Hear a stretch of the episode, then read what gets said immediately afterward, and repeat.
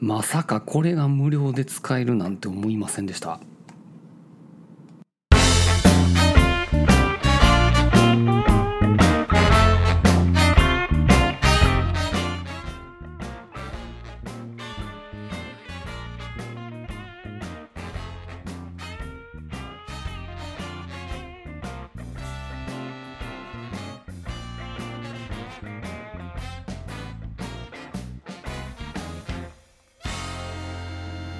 はい、ホロヨセブンのゆうきちでございます。今日はちょっとびっくりするニュースが飛び込んでまいりました。えーこれ窓の森さんの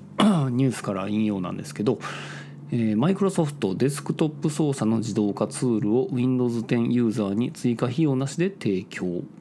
え反復的で時間のかかる手作業を RPA で効率化プログラミングがわからないユーザーにも優しい GUI ツールということであの皆さんあの RPA ってご存知でしょうか？えー、とウィキペディアの、え解説からいくと、えー RPA っていうのは Robotic Process Automation の略でして、えーソフトウェアロボットまたは仮想知的労働者と呼ばれる概念に基づく事業プロセス自動化技術の一種である。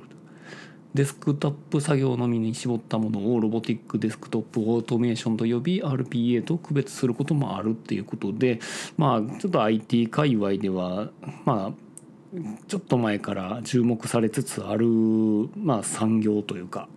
概念でございます。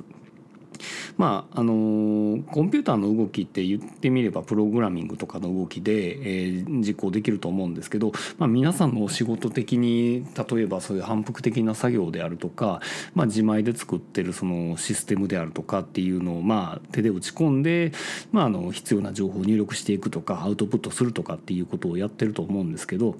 あのやっぱりその効率的にお仕事するためにはその反復するようなこととを今時も人間にやらすだけってそれでいいんかいなみたいな形ですよね。であるとかまあなんかまあ、右に書いてあるものを左のシステムに入力するみたいな、まあ、あの手入力的なものそういったものってどんどんなくしていきたいなって思うんですけれども、まあ、それでもなんかね、あのまあ、サラリーマン末端のサラリーマンレベルであってもこれ自動化してくれたらいいのになとかっていうの結構あると思うんですけど例えばその、まあ、営業の日報とかね、えーまあ、経費生産とか勤怠的なものとかね、まあ、そういうのを皆さんでもちょっと手入力が残ってる部分ってあると思うんですけれどもで、まあ、そういうのでプログラミングでなんとかなるレベルってちょっとまあ逸脱するケースっていうのもあったりして、まあ、例えばその経費生産とかで言うたらそのまあ電車での移動とか自動車での移動とか、まあ、ETC で使ったものとかっていうまあデータ的にはどっか別の媒体で取ることができると、まあ、路線情報とかのサイトで あの入力していってここなんここの区間なんぼとかっていうのは入力あの入れたら見でいけるとか ETC なんかは ETC のサイトからあの CSV とかで、えーダウンロードして入力することができると。ただそこそこの部分とその経費生産のシステムとの橋渡し的な部分が今のところそのないというか、まあ、作ろうと思ったらその一昔前はその IT の業者とかに頼んで専用のシステムを作ってもらうとかっていうのがあるんですけれども、まあ、そういうのって言ってみたらもう個別のカスタマイズ製品なんでうん百万レベルでお金がかかってしまうっていうところがすごいネックやったっていうところですね。で 今回のその RPA っていうやつなんですけれどもまあ例えばその Windows で立ち上げるシステム、まあ、今回言ってみたらその路線情報のウェブサイトとで、えー自社のその経費生産システムっていう部分をいわゆるそのさも人が操作したかのような動きを、えー記録させておいてで必要な情報をインプットとして用意しておさえおけば自動的に、えーその実行させたロボットソフトの中のロボットが勝手にウェブサイトの路線情報を開いて、えー今日行った行き先とかのもう駅とかをポンポンポンポン入力していって、えー出てきた金額をコピペしてで経費生産システムのところにうまいこと入力して、えー、実行ボタンを押してくれるっていうようなことを、あのやってくれる代わりにやってくれるっていうようなシステムでございます。でこの辺のシステムが、えー、前に出だしてやっぱりこういうシステム自体も、まあ、コンサルも含めてなんですけどやっぱり有料なんが当たり前なんですよね。あの結構あの RPA 業界で言ったら結構メジャーどころのメーカーとかもあるんですけれどもそれを差し置いてですね まあマイクロソフトが、え、まあこちらも前々からあったシステムではあるんですけれどもこの、えー、パワーオートメイトデスクトップっていうものもあったんですけれども、えー、それをひとまず、えー、Windows 10ユーザー向けには無償で提供する。もしくは次の、えー、エディションというかバージョンではもうバンドルされてる可能性もあるというところなんで、えー まあ、ご家庭のパソコンでもそういうオートメーションの技術を身近に触れることができると。いう世界になってるというところですね。これはちょっとやばいですよ。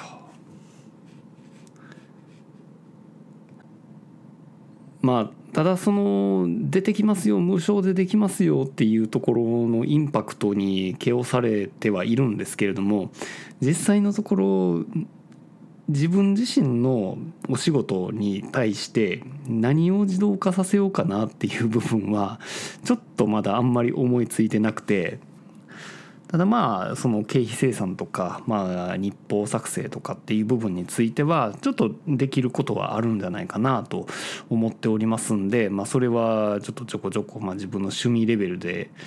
作ってみたいなっていう気持ちは非常に高まっております。で何ていうんですかねあのマイクロソフトって結構この辺の RPA とかの部分についてもあの卓越した技術持ってますし、まあ、他にもそのこれパワーオートメイトデスクトップって言ってまあ Windows のそのキーボードマウスの操作とかっていうのをまあ主に自動化するまあもうちょっとあの細かいことをいろいろできるんですけれどもその他に Web ブラウザーで動くバージョンのパワーオートメイトっていう部分が母体としてあって、まあ、そっち側は言ってみたら Web サービスと Web サービスをつなぐみたいな役割を持っていたりします。例えばそのあるあのあるニュースサイトの RSS が更新されていたら、まあ、ここのツイッターでつぶやくとかマイクロソフト Teams のこのチャンネルに投稿するとかっていうような部分を、まあ、投稿、えー、作成することができるって、まあ、これはあの我々視点で言ったらあの IFT みたいな、まあ、それのまあビジネス向けみたいな感じですわね。まあ、そういうものとく、えー組み合わせてでもそのパワーオートメントデスクトップっていうのは活用することができるというところでですね結構この辺を使いこなせばですね、まあのまあ、今までだったら外注に出してるようなあのシステム化の、えー、技術を、まあ、自前の、まあ、社員、まあ、それこそほんまに末端の社員が、まあ、要はプログラミングのコードの知識がないレベルでも結構直感的に動きをプログラミングを、えー、操ることができる世界になっているっていうところですね。だから結構どなんなんでしょうねこのパワーオートメイトデスクトップのインターフェースとかもなんかあのすごい分かりやすそうな感じがするんですよね。であのいろいろやることはできるんですよね。あの左側にアクションっていうのでいろんなあの変数とか条件とかループとかあのちょっと小難しいようなことはいろいろ書いてはいるんですけれども、まあ、その前にあのデスクトップレコーダーっていうのと、まあ、ウェブレコーダーっていう2つのあの大きなボタンがあってですねまあ言ってみたらそれぞれそのレコーダーって書いてあることなんでそのボタンをポチって押したら、まあ、その時点で要は録画モードになってパソコン自体が録画モードみたいになってそっから先のマウスの操作とかどこクリックしたとかどこのウィンドウをドラッグしたとか何のキーボードで何を打ち込んだかっていうのを全部まず記録取るような動きになるんですね。でそれでその記録停止っていう風にしたらひとまず、えー、その期間の中で動かしたマウスとかキーボードの操作っていうのを、えー、まあ要は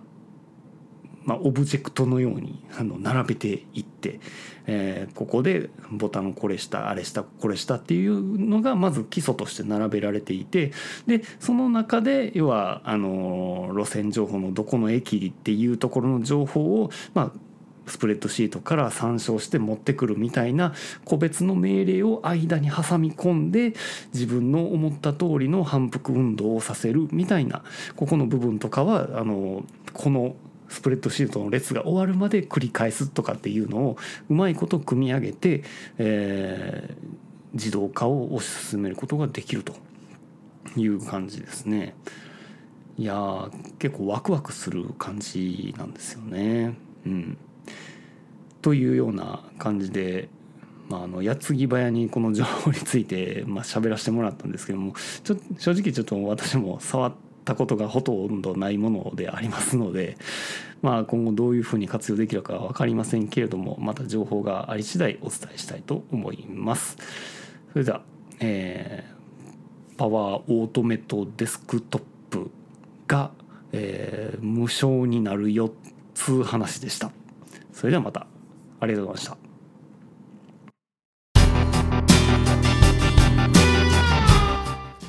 ほろよいセブンでは皆様からのお便りをお待ちしております。ツイッターからは、ハッシュタグほろよい7、シャープ HOROYOI7、メールでは、ラジオ